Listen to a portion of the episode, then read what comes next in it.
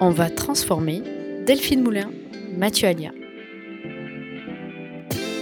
Bienvenue dans la décennie de la transformation, de la transformation même, où nous sommes tous et toutes invités à agir pour réinventer le monde de demain, à devenir les entrepreneurs, entrepreneuses, intrapreneurs, intrapreneuses, des changements qui doivent plus que jamais être faits pour éviter la catastrophe environnementale et sociétale.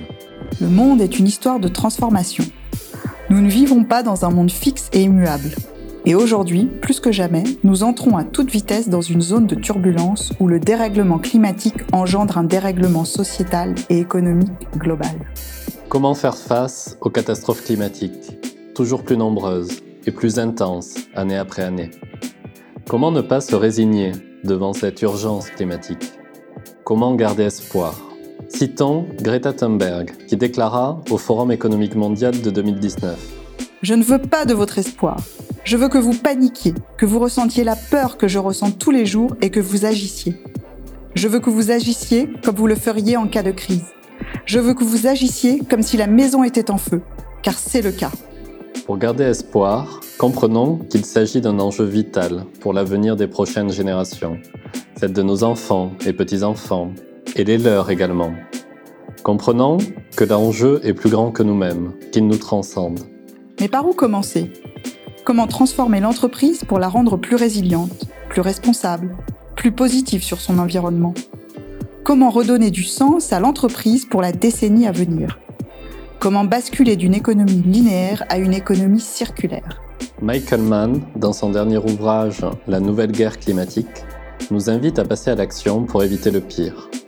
Passons à l'action ensemble, pour infléchir la tendance, pour initier les changements qui sont indispensables, petits ou grands. Nous n'avons plus le choix. Nous ne pouvons atteindre le point de bascule climatique qui rendrait notre planète tout simplement inhabitable pour les générations à venir. Sortons de notre zone de confort ensemble et faisons du changement une nouvelle habitude. Bienvenue dans ce nouvel épisode dont va transformer.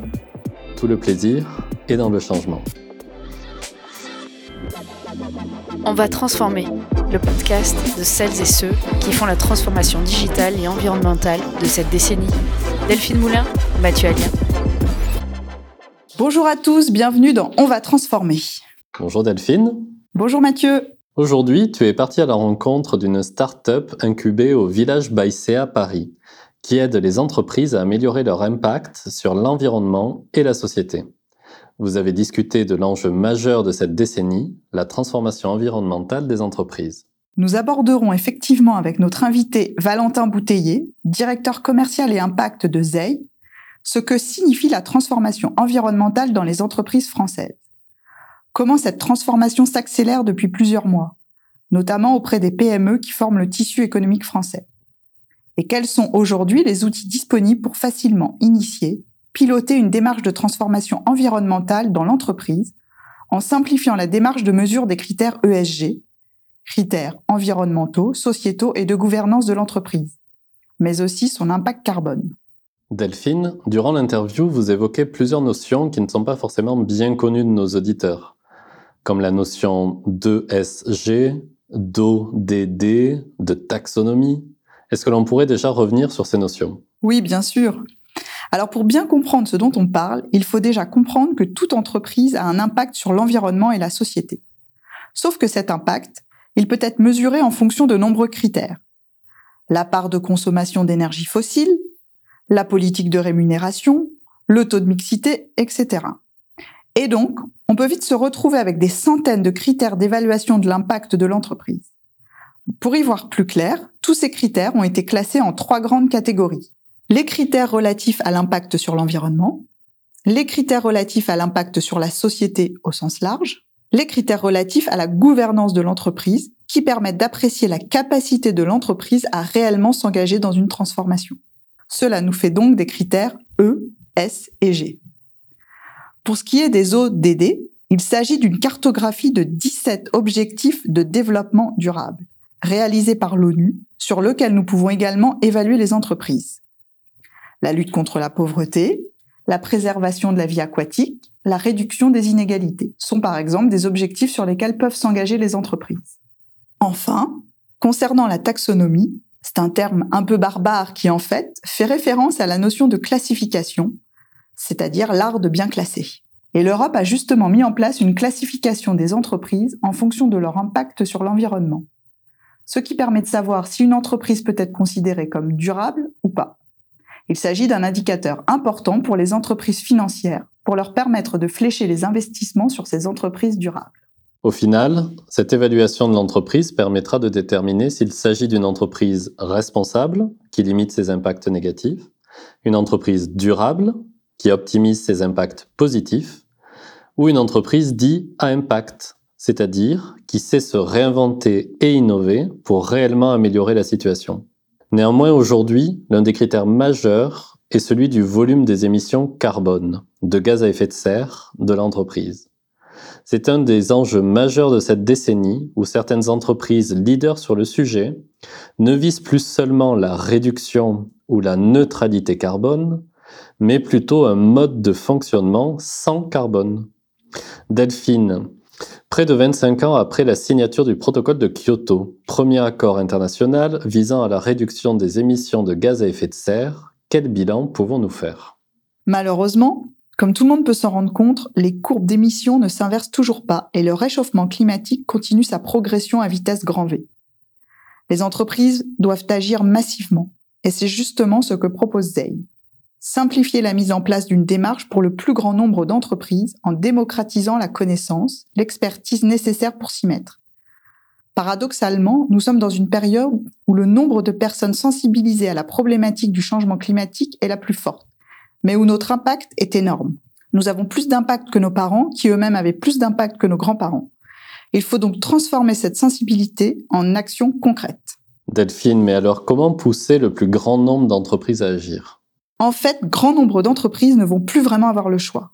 D'un côté, les États mettent en place un cadre réglementaire qui va s'appliquer progressivement à toutes les entreprises en réduisant le seuil du nombre d'employés rendant applicable la réglementation. Ensuite, une fois qu'une entreprise initie la démarche, en fait, elle va provoquer un effet domino sur ses fournisseurs. Aussi, tout simplement, la demande client pousse l'entreprise à adopter des comportements responsables.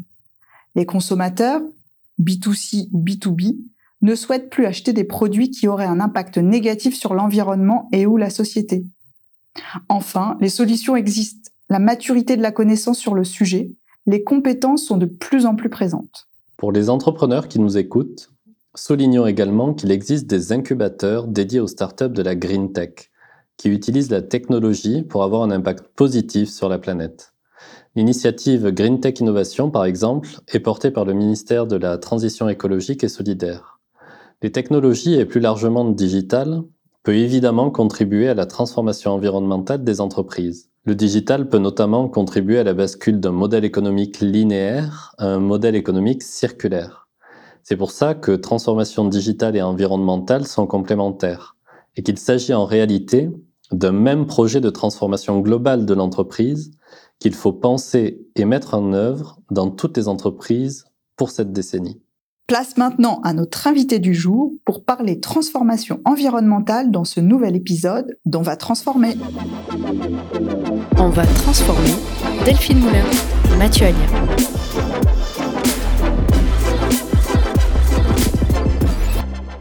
Mon invité aujourd'hui est directeur développement et impact chez ZEI une start-up qui aide les entreprises à améliorer leurs impacts sur l'environnement et la société. Vous êtes également fondateur d'Ethikers, qui vise à sensibiliser un maximum d'enfants à la protection de l'environnement en utilisant des outils pédagogiques simples, ludiques et positifs.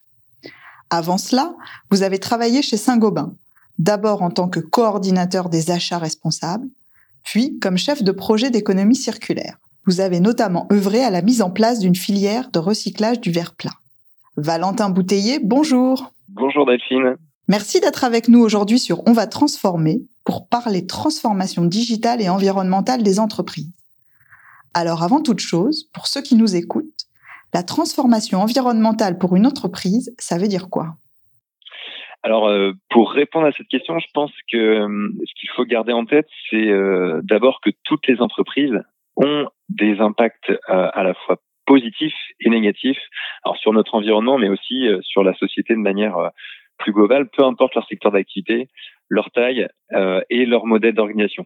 Qu'on soit un grand groupe ou une entreprise unipersonnelle, dans le cadre de nos activités, on va effectivement émettre du CO2, on va se déplacer, on va potentiellement utiliser des, des ressources euh, qui vont euh, contribuer au réchauffement climatique, qui vont contribuer à la disparition de, de la biodiversité, aux pollutions, etc., etc. Et euh, alors ces impacts, ils peuvent à la fois être générés directement euh, par l'entreprise, donc dans le cadre de, par exemple, de son processus de fabrication, de ses consommations d'énergie, mais il peut être aussi généré indirectement, par exemple, par l'ensemble des produits et services euh, que qu'elles vont utiliser dans le cadre de leurs activités.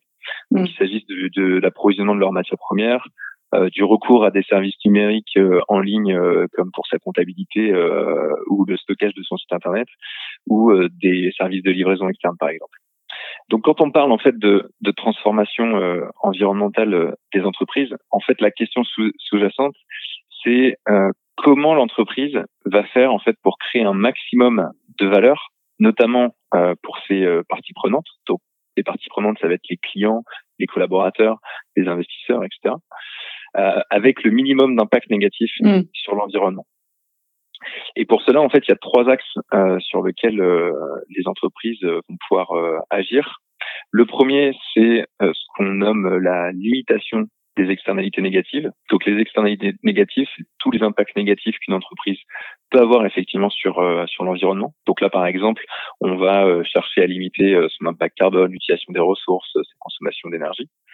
Euh, le second, c'est l'optimisation de ces externalités positives. Donc ça, c'est c'est-à-dire la valeur qu'on va créer pour ces parties prenantes. Donc par exemple, en améliorant la qualité de ses produits et de ses services, euh, en faisant en sorte si on a euh, des collaborateurs, euh, enfin si on est une entreprise d'une certaine taille, de, de payer des salaires qui sont plus élevés que la moyenne euh, donc par rapport mm. à ce qui se fait de manière plus conventionnelle. Et le troisième axe, c'est le fait pour l'entreprise en fait de réfléchir à comment elle, elle peut se positionner en créant de nouveaux modèles d'activité face aux enjeux notamment environnementaux, euh, par exemple en cherchant à innover pour, euh, bah, pour créer des produits et des services qui vont permettre à d'autres entreprises euh, de limiter leur propre impact. Et euh, alors ces, ces trois axes-là, ils sont aujourd'hui euh, repris par euh, une organisation internationale qu'on appelle l'IMP, donc c'est l'Impact Management Project, qui en fait s'interroge aujourd'hui sur ce qu'est l'impact et comment on peut le on peut le, le, mesurer. Et donc, ce qui, ces trois catégories d'impact, en fait, les amènent à définir trois types d'entreprises. Donc, quand on limite ces externalités négatives, on peut être considéré comme une entreprise responsable. Quand on cherche à, en plus, quand on cherche à optimiser ces externalités positives, on peut être considéré comme une entreprise durable. Et quand on cherche à innover pour répondre aux enjeux en proposant de nouveaux produits et services, on va être ce qu'on appelle une entreprise à impact. Alors, il y a depuis quelques années une importante prise de conscience des sujets environnementaux. En tant que citoyens, nous adoptons à notre échelle de nouveaux comportements pour limiter le réchauffement climatique. Consommation de produits locaux, bio, tri des déchets, véhicules électriques, etc. Les enfants sont d'ailleurs sensibilisés très tôt à ces enjeux, vous l'observez sûrement via votre association Ethikers. Mais les entreprises, elles, savent-elles comment procéder pour agir concrètement? Alors effectivement, ce qu'on ce qu'on a pu observer au cours des cinq dernières années, c'est vraiment une bah, une augmentation de la prise, enfin, une prise de conscience plus importante euh, sur les enjeux environnementaux. Et personnellement, moi, je pense que qu'en fait, il y a beaucoup de mécanismes et beaucoup de forces qui se sont mis en marche et qui ont amené à, à cette accélération de cette prise de conscience. Euh, si on voilà, quand on regarde les médias aujourd'hui, il n'y a pas un seul jour sans qu'on parle euh, des enjeux environnementaux et des problématiques que ça mmh. que ça pose. Euh, quand on parle sur si vous allumez la télé et que vous regardez une page de pub, vous allez voir qu'aujourd'hui beaucoup d'entreprises communiquent euh, sur ces sujets pour euh, valoriser euh, leurs produits, mmh. leurs services. Euh, on a les aspects réglementaires aussi qui ont qui se sont accélérés récemment. Mmh. Le secteur de l'éducation s'est saisi du sujet. Bon, toutes ces forces en fait aujourd'hui ont contribué vraiment à ce qui est une élévation de la prise de conscience. Par contre, ce qui est important de garder à l'esprit, c'est que aujourd'hui, il n'y a pas forcément de corrélation entre notre conscience sur ces sujets et notre euh, impact réel. C'est-à-dire que vous et moi, on peut être, euh, par exemple, euh, on est potentiellement plus sensible aux enjeux environnementaux euh, que les générations précédentes, mais parce qu'aujourd'hui, on estime que euh, le niveau de qualité de vie minimum et ce qui est nécessaire pour l'atteindre et en, fait est beaucoup plus important que les générations passées, et eh bien nos impacts vont être plus importants que nos parents, que nos grands-parents et que les générations mmh. précédentes. Donc ça, c'est quelque chose qu'il faut garder à l'esprit parce que on peut être très conscient sur ces sujets et pourtant avoir un impact très très très très, très mmh. Maintenant, en ce qui concerne les, les entreprises, en fait, euh, elles sont vraiment, euh, elles sont vraiment à l'image en fait de ce qu'on observe dans la société. C'est-à-dire qu'une entreprise, c'est qu'une, une communauté d'individus qui ont leur propre conscience sur ces euh, sujets-là. Donc nous, on, euh, on, a pu observer effectivement que beaucoup d'entreprises aujourd'hui souhaitaient euh, s'engager. Le problème, c'est que très souvent, euh, bah, elles sont confrontées à différentes euh, problématiques. Elles savent pas forcément euh, sur quels enjeux progresser en fonction de leur activité, de leur spécificité. Mmh. elles savent pas forcément comment déployer en interne un plan d'action et mobiliser leurs collaborateurs sur ces sujets-là. Elles ont peu de visibilité sur les solutions existantes qu'elles peuvent adopter justement pour progresser. Et très souvent, quand elles déploient des actions, elles savent pas forcément comment les, les valoriser auprès de leurs euh, clients et de leurs autres parties prenantes pour justement faire un vrai levier de performance. Donc nous, alors c'est justement l'ambition qu'on s'est euh, fixée euh, chez bah, c'est d'aider un maximum d'entreprises à construire leur business de demain en leur permettant de s'améliorer et surtout de rentabiliser leur démarche d'impact environnemental mais aussi sociétal. Du coup, comment les entreprises qui ont envie d'accélérer sur leur transformation environnementale peuvent-elles faire? D'abord, on vous appelle et puis après, on fait quoi? Comment ça se passe concrètement?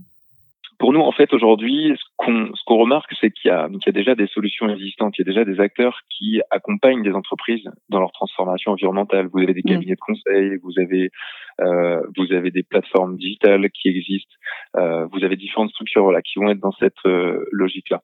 Le problème, c'est que très souvent, les euh, les entités en fait qui sont dans cet accompagnement visent euh, bah, principalement les grands groupes et très peu les mmh. petites entreprises. Sauf que le tissu économique aujourd'hui en France, c'est 99% de TPE et de PME et mmh. très peu de grandes entreprises. Et pour nous, en fait, si on veut vraiment réussir à, à transformer euh, bah, la société dans sa globalité, il y a un besoin en fait d'aller accompagner un volume important d'entreprises. Et donc pour ça, on a euh, décidé effectivement de lancer une plateforme digitale donc, qui s'appelle Zei, qui est en fait une boîte à outils dans laquelle les entreprises vont pouvoir euh, euh, trouver différentes briques de fonctionnalités pour progresser et pour valoriser ce qu'elles font. Euh, et on a essayé justement de l'automatiser au maximum pour qu'elle n'ait pas besoin de nous contacter, mais qu'elle puisse être totalement autonome en fait dans le déploiement de leur démarche, et surtout qu'elle n'ait pas non plus besoin euh, forcément alors de recourir à des services externes pour euh, s'améliorer, mais aussi de recruter des personnes en interne qui seraient euh, spécialisées sur ces sujets-là. C'est-à-dire que quand mmh. on est une petite entreprise, bah, ça coûte cher de recruter des personnes.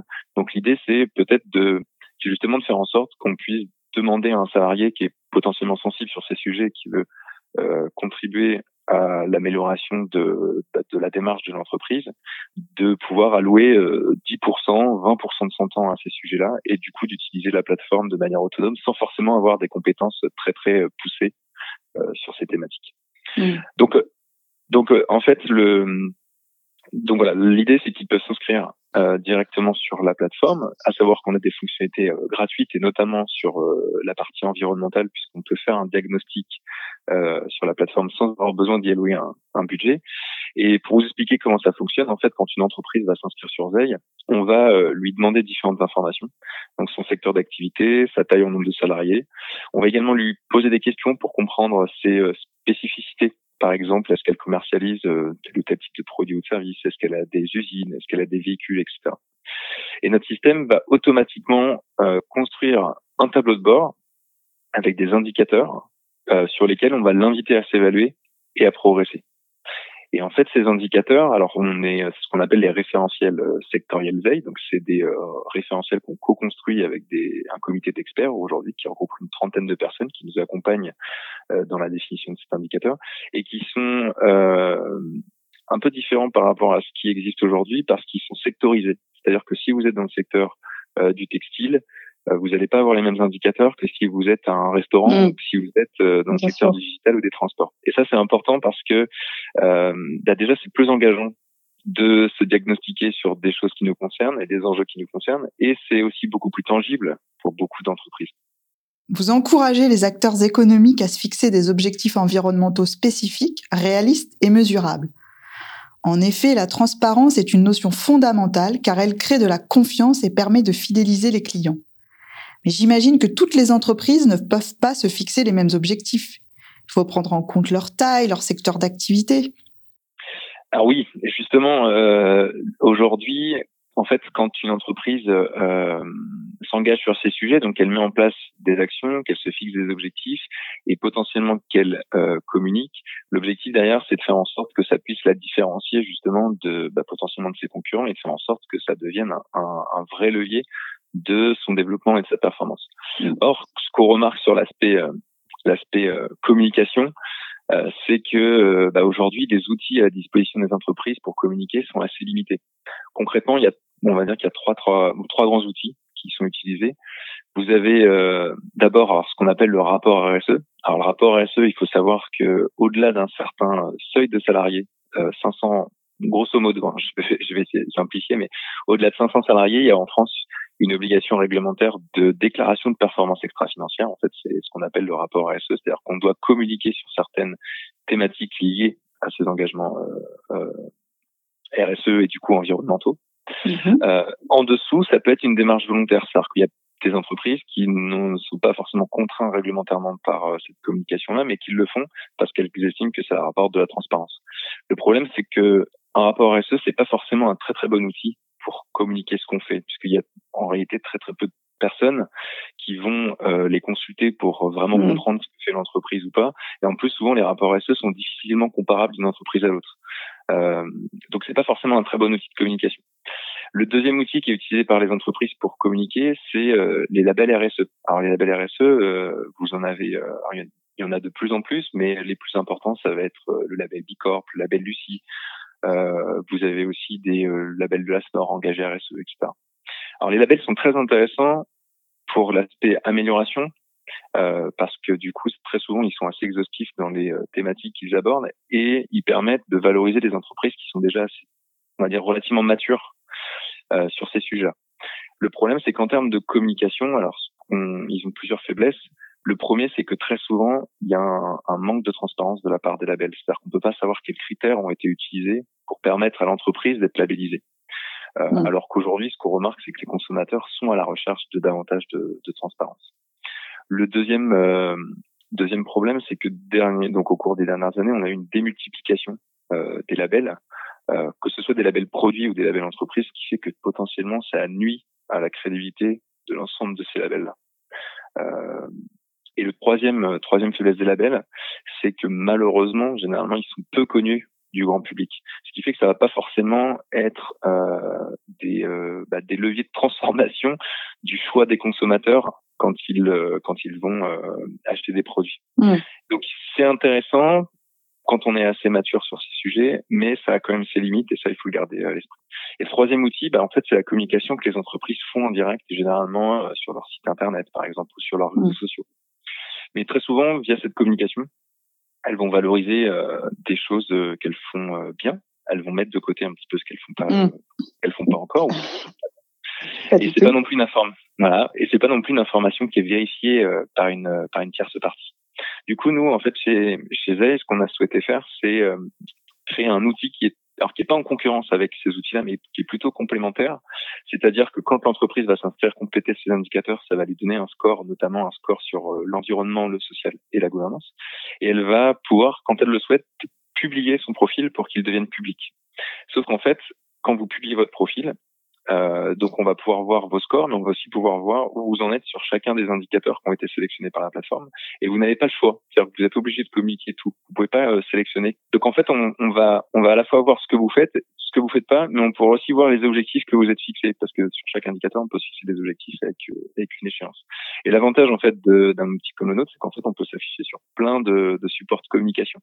Euh, pour donner des exemples très concrets, on a par exemple des donc des entreprises qui euh, ajoutent des renvois vers leur profil veille sur leur site internet. On a euh, des entreprises qui intègrent un, QR code qui renvoie vers leur profil veille dans leur brochure. Mmh. Euh, on en a qui le font sur des posters qu'ils affichent dans leurs locaux. Euh, là, on a une entreprise qui va l'intégrer sur le packaging de, de ses produits. On peut aussi l'intégrer dans ses signatures d'email. Vous voyez, en fait, il y a plein de plein de plein de manières d'intégrer en fait son profil pour communiquer euh, ce qu'on fait sur ces sujets.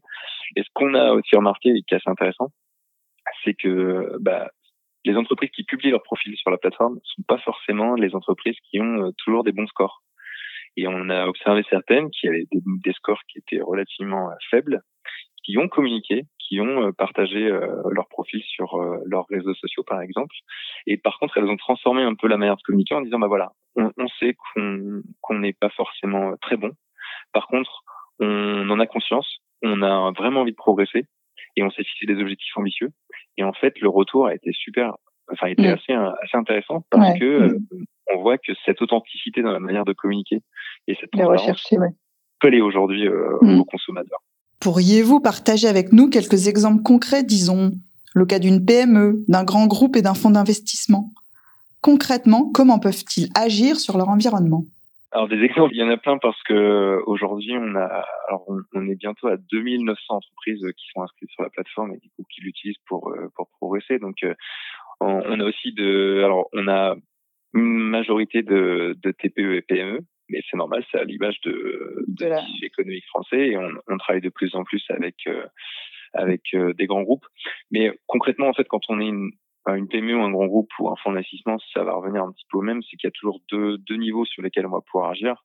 Le premier, c'est euh, son modèle d'activité, c'est-à-dire réfléchir à comment on peut améliorer son offre de produits et de services pour la rendre plus durable et potentiellement pour qu'elle soit un impact euh, positif aussi euh, sur l'environnement, qu'elle contribue en tout cas à la transition. Et ensuite, il y a tout ce qui va concerner euh, bah, son modèle d'organisation, c'est-à-dire l'interne, par exemple agir sur ses locaux, l'énergie, les déchets, les déplacements, etc. Mmh. donc il y a, y a, beaucoup d'actions qu'on peut mettre en place sur ces différents sujets. L'aspect offre est toujours un petit peu plus compliqué à aborder parce que bah, c'est c'est-à-dire qu'on est sur un modèle euh, existant, on a des clients, on a une offre de produits, on a des manières de fonctionner qui sont déjà bien implantées. Donc, c'est toujours un petit peu plus compliqué de transformer ce modèle d'activité. Donc, généralement, on commence plutôt par euh, des actions euh, en interne et après, ça découle sur le modèle d'activité. et concernant les fonds d'investissement, en fait, aujourd'hui, les fonds d'investissement, bah, l'impact principal qu'ils ont en fait sur la, la société, c'est euh, la manière dont ils gèrent en fait les fonds mm. et comment ils peuvent les orienter vers des entreprises ou des activités qui sont aujourd'hui considérées impact euh, environnemental positif. Bon, ça c'est ce qu'on a pu voir, c'est que le niveau réglementaire, ça s'est pas mal accéléré récemment, notamment avec ce qu'on appelle la taxonomie européenne, qui est en fait un, donc, il y a une réglementation européenne qui définit euh, ce qu'est une, entre, une activité ou une entreprise à impact environnemental positif, parce que effectivement, c'est pas forcément facile de savoir euh, euh ce qu'on peut mettre derrière. Et euh, il y a aussi les ODD. Donc les ODD, c'est les objectifs de développement durable des Nations Unies. Donc c'est 17 objectifs euh, qui ont été définis en 2015 à l'horizon 2030 et généralement, pour définir ce qu'est une entreprise à impact, impact environnemental positif, on va euh, s'interroger sur le fait qu'elle contribue à l'un des ODD qui est lié à l'environnement. Par exemple, euh, est-ce qu'elle contribue à euh, la réduction du réchauffement climatique par les activités, par son offre de produits et de services. après, les fonds d'investissement, ce qu'ils font aussi généralement, c'est qu'ils vont définir des, des critères d'exclusion. Donc, par exemple, ils vont s'engager à ne pas investir dans certaines activités comme les énergies fossiles ou euh, les armes. Euh, et euh, ils vont aussi chercher généralement à améliorer l'engagement des entreprises de leur portefeuille. Donc ça, c'est leur, leur participation. Et ça, ça passe par euh, généralement la mise en place d'évaluations ESG, donc les évaluations ESG, ESG pour environnement social, gouvernance. En fait, on va demander à ces, euh, aux entreprises dans lesquelles on a investi de répondre chaque année à un questionnaire sur ce qu'elles font en fait sur ces sujets et on va euh, consolider ça euh, pour suivre leur progression dans le temps. Et ce qui est assez intéressant, c'est qu'on voit qu'aujourd'hui le niveau de maturité des, des fonds d'investissement évolue énormément puisque avant ils étaient vraiment dans une logique plutôt juste de collecte, c'est-à-dire qu'on envoyait le questionnaire et puis on collectait et ça ça s'arrête ça s'arrête à peu près là. Aujourd'hui de plus en plus ils se mettent dans une logique d'accompagnement limite comme un cabinet de conseil et ils vont aider leur participation à définir des indicateurs de suivi, à prioriser leurs actions, à définir des bah, à définir des, des, objectifs et des plans en fonction de leur budget et leur capacité à, à progresser sur ces sujets.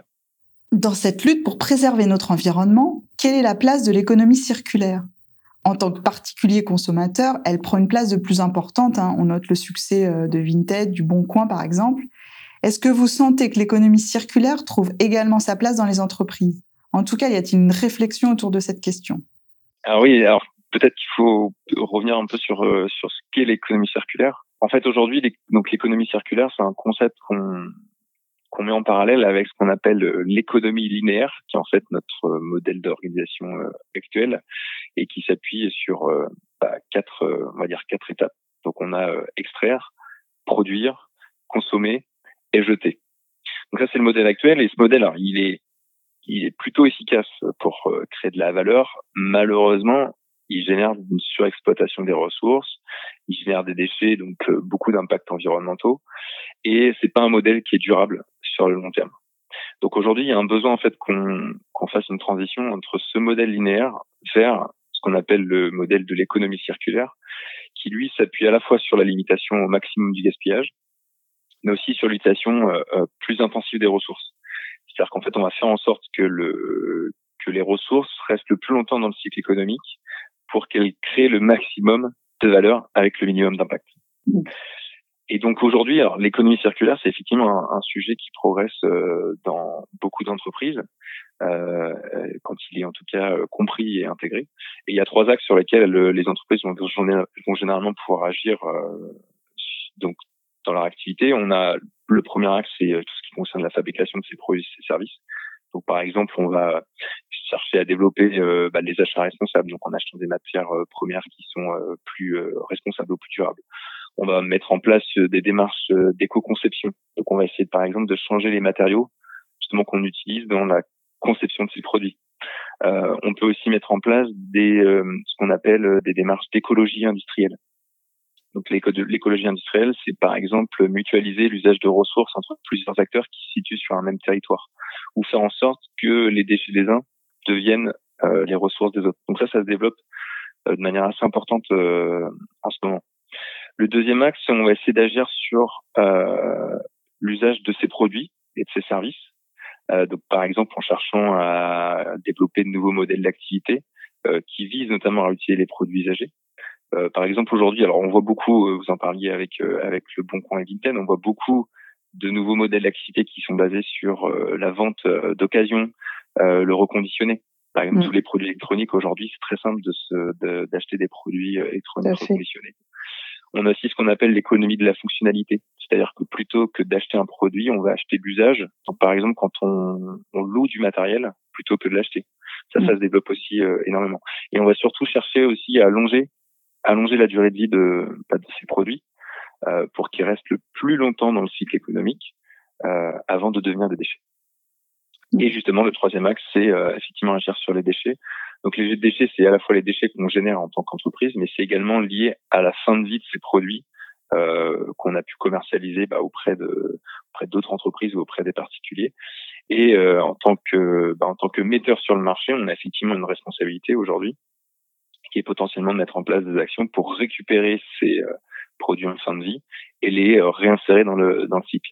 Euh, et ça, c'est pareil, c'est une thématique qui a été donc qui a été, on va dire, prise en compte dans les aspects réglementaires. C'est-à-dire qu'aujourd'hui, vous avez en France différentes REP, donc les REP, c'est les responsabilités élargies des producteurs, qui imposent, par exemple, à certaines activités de récupérer les produits en fin de vie. Donc, par exemple, quand vous achetez aujourd'hui un, équipement électronique euh, dans un magasin, très souvent, ils mettent à votre disposition des bornes parce qu'ils mmh. ont l'obligation de les récupérer en fin de vie pour les orienter soit vers des filières de recyclage, soit des, vers des filières de, de reconditionnement. Vous avez eu l'occasion de travailler à la fois dans un très grand groupe, Saint-Gobain, et désormais dans une start-up. Le mode de fonctionnement est forcément très différent. Qu'est-ce que les uns peuvent apporter aux autres? Et n'est-ce pas finalement la coopération entre les deux qui peut accélérer la transformation environnementale? Alors oui, euh, possiblement pour avoir vu les, les deux aspects, à la fois grand groupe et start-up, euh, pour moi je pense qu'en fait il est indéniable que euh, ces deux types d'entités doivent travailler ensemble parce qu'en fait ça génère énormément euh, d'innovation. Euh, bah, D'un côté, on voit justement que les startups elles, ont une capacité d'innovation qui est sur certains aspects très importante parce qu'elles euh, parce qu'elles maîtrisent bien les nouveaux codes, elles sont agiles, elles vont assez vite en fait dans le développement de ces, ces innovations-là. À l'inverse, les grands comptes, eux, ont une capacité à apporter un, ben, un cadre de réflexion, euh, des process, euh, et ils peuvent être utilisés par les startups pour justement apprendre sur euh, ce qu'elles proposent et bah, améliorer ce qu'elles justement améliorer leurs produits et leurs services pour faire en sorte qu'elles répondent à terme à, manière parfaite un, un besoin. Et mm. surtout, les grands, les, les grands comptes, ce qu'ils apportent aux, startups, mais c'est pas, c'est quelque chose qu'il garder en tête. C'est euh, des références et c'est des fonds, puisque quand on euh, quand on est une startup et qu'on signe avec un grand compte, bah, c'est quelque chose qu'on peut ensuite valoriser pour euh, potentiellement euh, avoir un gagner de nouveaux clients. Mm, mm. et ça nous apporte des fonds qui vont nous permettre aussi de continuer à, à nous développer. Et ça, je pense qu'en fait les les grands comptes, les grands comptes aujourd'hui ont bien compris qu'il y avait un, un intérêt réciproque hein, euh, entre ces deux structures à travailler ensemble, et on, on voit qu'il y a il y a pas mal de d'initiatives qui sont lancées pour euh, sur ces sujets-là. Par exemple, euh, euh vous, il y a beaucoup de grands comptes qui lancent des concours start-up pour euh, justement euh, pouvoir identifier des solutions un peu innovantes et voir comment ensuite euh, ils peuvent travailler avec pour bah, pour développer de nouvelles choses. Il y a il y a parfois des programmes d'intrapreneuriat dans les grands groupes puisque quand vous avez un salarié qui potentiellement a une idée innovante et qu'il a envie de créer ça son entreprise, bah plutôt qu'il fasse en extérieur, bah vous allez faire en sorte de l'accompagner dans la création et potentiellement derrière vous allez pouvoir travailler avec cette startup euh, sur euh, différents sujets. Mm. Euh, vous avez la création parfois de joint ventures, donc des entités communes entre des startups et des grands groupes. Bah, un exemple très concret, récemment, vous avez par exemple une entreprise qui s'appelle Fermentalg, qui est spécialisée dans dans la production de d'algues, avec Suez, qui ont créé une joint venture pour travailler sur la captation du carbone avec euh, des algues. Donc ça, c'est un, exemple très concret euh, d'une collaboration qui amène à la création d'une structure entre un grand groupe et une start-up. Euh, et ce qu'on peut voir aussi récemment, c'est que on, au sein des grands groupes, vous avez de plus en plus de, de fonds d'investissement, ce qu'on appelle des, des CVC, des Corporate Venture Capital.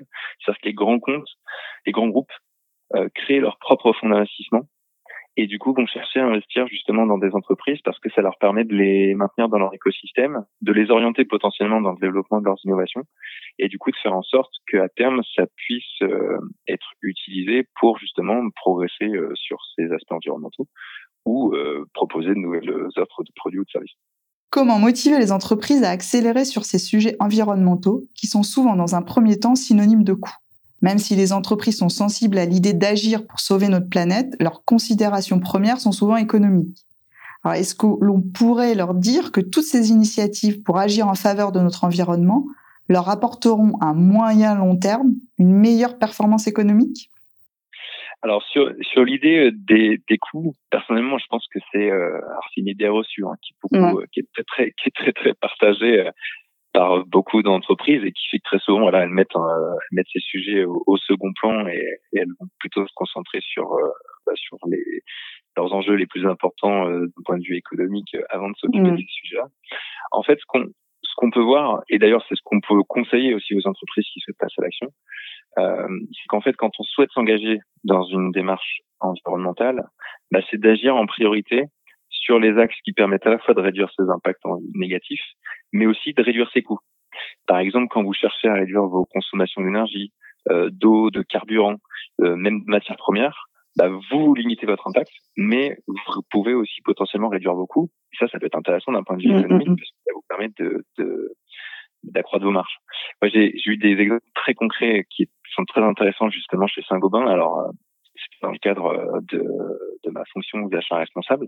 On avait effectivement une acheteuse qui était euh, particulièrement sensible sur ces sujets et qui a euh, cherché en fait à, à travailler avec des, des, fournisseurs pour innover sur les produits que Saint-Gobain pouvait acheter et faire en sorte que ça ait à la fois un impact environnemental positif et que ça puisse potentiellement réduire les coûts.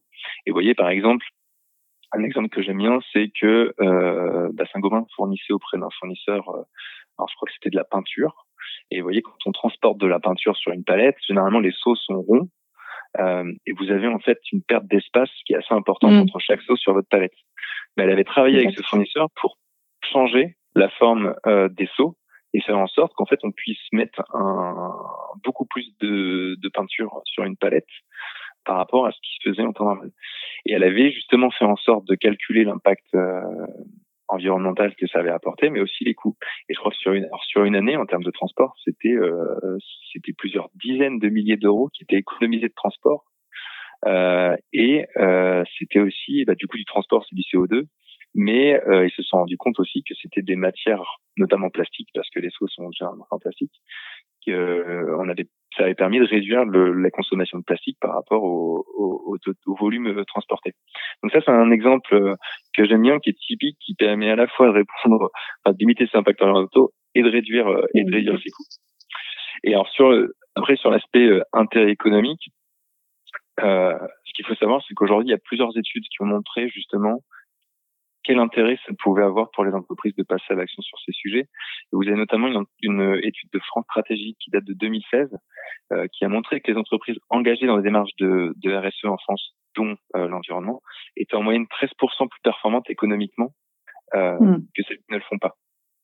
Donc aujourd'hui, je pense qu'il y a un besoin encore de pédagogie, d'expliquer que finalement, s'engager sur ces sujets, c'est pas forcément une source de coût, mais ça peut être vraiment une source de performance. En particulier quand vous êtes sur certains marchés, par exemple, qui sont très concurrentiels et que vous êtes confronté à une concurrence euh, bah, potentiellement étrangère qui mise, qui mise euh, son développement sur euh, des prix bas. Bah, si vous êtes en mesure de vous différencier en vous appuyant sur l'aspect environnemental, ça peut vous permettre de capter de nouveaux clients, d'être plus résilient et du coup de, bah, de vous différencier, d'être plus performant. Mm. Donc, donc aujourd'hui, je pense qu'il faut effectivement, euh, effectivement euh, prendre conscience que euh, s'engager sur ces sujets, c'est un levier de performance. Et de toute façon, à mon avis, demain, euh, aujourd'hui, c'est encore, on dit que c'est encore un, un, un, nice to have, donc mm. c'est relativement secondaire. Mais demain, ça sera un must-have, c'est-à-dire que toutes les entreprises devront le faire. Donc plus on s'y met tôt, plus on est capable d'anticiper en fait ces demandes-là et d'aller plus loin dans sa démarche et d'en faire, enfin en tout cas de, capter un maximum de retour sur investissement. Dans les transformations que vivent les entreprises dès aujourd'hui ou qu'elles vont vivre lors de cette décennie, il y a la question également de la transformation digitale. Est-ce que pour vous, il est fait un lien entre transformation environnementale et transformation digitale au sein des entreprises? Est-ce deux choses traitées en silo ou d'ores et déjà combinées?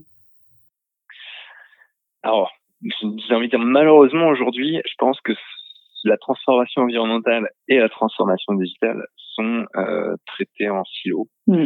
Parce qu'en fait, généralement, c'est pas les mêmes euh, fonctions, les mêmes personnes qui vont être en charge de, de ces sujets-là euh, dans l'entreprise. Et en plus, l'aspect euh, du digital, alors c'est très souvent le parent pauvre aussi. C'est un peu le parent pauvre de l'engagement environnemental. C'est-à-dire que mm. très souvent, euh, c'est un sujet qu'on va pas prendre en compte parce que bah, les impacts sont pas forcément visibles, matérialisables, et euh, très souvent on va le mettre de côté, on va on va l'oublier. Euh, d'ailleurs, quand on, bah, moi je travaille beaucoup sur des référentiels d'indicateurs euh, sur cette thématique-là. Très souvent dans les référentiels, l'aspect du numérique et du digital est, est, occulté. Mmh. mais effectivement, ces deux sujets, ils auraient tout intérêt à, à, se rapprocher parce que le digital, alors a des impacts négatifs importants sur euh, sur l'environnement, mais peut aussi contribuer de manière très importante à la transformation des entreprises euh, sur euh, sur ces sujets-là. Oui, nous par exemple, on est une plateforme digitale qui contribue à accompagner les entreprises sur les thématiques environnementales. Vous avez aujourd'hui des solutions digitales qui permettent de faire des bilans carbone, euh, des analyses de cycle de vie euh, de produits. Et je pense que donc aujourd'hui, vous voyez que il y a beaucoup d'entreprises qui utilisent de plus en plus d'outils digitaux pour bah, pour aller plus loin sur ces sujets. Et je pense que demain, on va aussi euh, tendre vers euh, quelque chose, bah, par exemple avec du big data, avec de l'intelligence artificielle, qui va nous permettre d'aller encore plus loin, parce que pour mesurer justement, bah, pour identifier l'impact que peut avoir nos actions, c'est mmh. important de mesurer. Et aujourd'hui, il y a plein d'éléments qu'on ne maîtrise pas forcément, qu'on pourra maîtriser via le via le digital. Donc oui, ils mmh, auraient tout, à fait intérêt à, à, se rapprocher, même si aujourd'hui ils sont traités très souvent euh, de manière indépendante. Valentin Bouteiller, quel message pourrait-on faire passer à ceux qui nous écoutent, qui travaillent peut-être dans des grands groupes et qui veulent transformer leurs entreprises, la réinventer de l'intérieur? Bah, moi, je pense que ce qu'il faut leur dire, c'est que c'est que la solution euh, se trouve en, en, chacun de nous. C'est-à-dire que euh, bah, une entreprise, c'est pas un monstre froid comme on pourrait, euh, mm. pourrait le penser. C'est une communauté d'individus qui ont euh, qui ont leurs valeurs, qui ont leurs convictions. Et aujourd'hui, c'est important que des individus qui sont euh, sensibles à ces sujets, qui sont engagés, euh, donnent des impulsions nécessaires en interne, justement pour inciter l'entreprise à, à, transformer. Je pense vraiment que on a tous le, pouvoir d'agir et, de changer de changer les choses. et, que ça fait partie de notre, notre responsabilité aussi justement bah, d'insuffler ces, sujets-là pour pousser l'entreprise à, à transformer. Il ne faut pas que ce soit quelque chose qu'on une responsabilité qu'on qu'on rejette sur euh, sur les autres. Enfin, un message pour les dirigeants de ces entreprises qui aujourd'hui pourraient avoir un impact majeur sur la transformation environnementale de nos sociétés et sans qui ces transformations ne peuvent pas réellement aboutir facilement. Bah, euh, le, le, message, ce serait euh, soyez ambitieux, euh, agissez tout de suite parce que on n'a pas le temps d'attendre. Et euh, moi, je pense qu'il faut faire un peu un parallèle avec ce qu'on a pu vivre avec le Covid. Vous voyez, le Covid, c'est enfin la crise sanitaire, ça, et, et, la possibilité d'une épidémie, c'est quelque chose que beaucoup de personnes ont mis en exergue il y a longtemps et, euh, et qui justement ils montraient que ça allait arriver à un moment ou un autre, sauf qu'on mm. n'était pas préparé. Et du coup, quand on n'est pas préparé face à ces situations, bah ça amène à, à, des catastrophes. Et je pense que face aux enjeux environnementaux, euh, si on attend trop, c'est exactement ce qui va se passer. Donc plus on agit rapidement, plus on est en mesure euh, de s'adapter, d'anticiper, et plus on sera résilient face aux problèmes qui vont euh, qui vont émerger. Donc je pense voilà, il faut être euh, il faut être ambitieux, il faut passer à l'action tout de suite. Et puis, bah, s'ils veulent, ils peuvent aussi euh, nous contacter, s'inscrire sur Veille, parce qu'il y a plein de projets qu'on pourrait mettre euh, en place euh, ensemble et qu'on puisse les aider et mettre nos, bah, nos, nos, intelligences et nos forces en commun pour pousser ces sujets le, le plus loin possible. Valentin Boutillier, merci beaucoup pour le temps que vous nous avez accordé. Je vous souhaite plein d'aventures de transformation environnementale. Bah, merci beaucoup, Delphine. À très bientôt, j'espère. On va transformer Delphine Moulin, Mathieu Alia.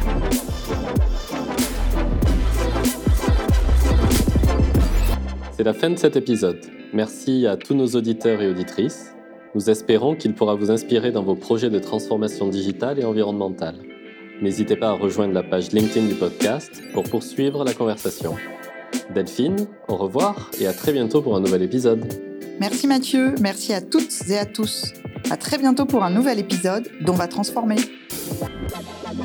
On va transformer, le podcast de celles et ceux qui font la transformation digitale et environnementale de cette décennie. Delphine Moulin, Mathieu Alien.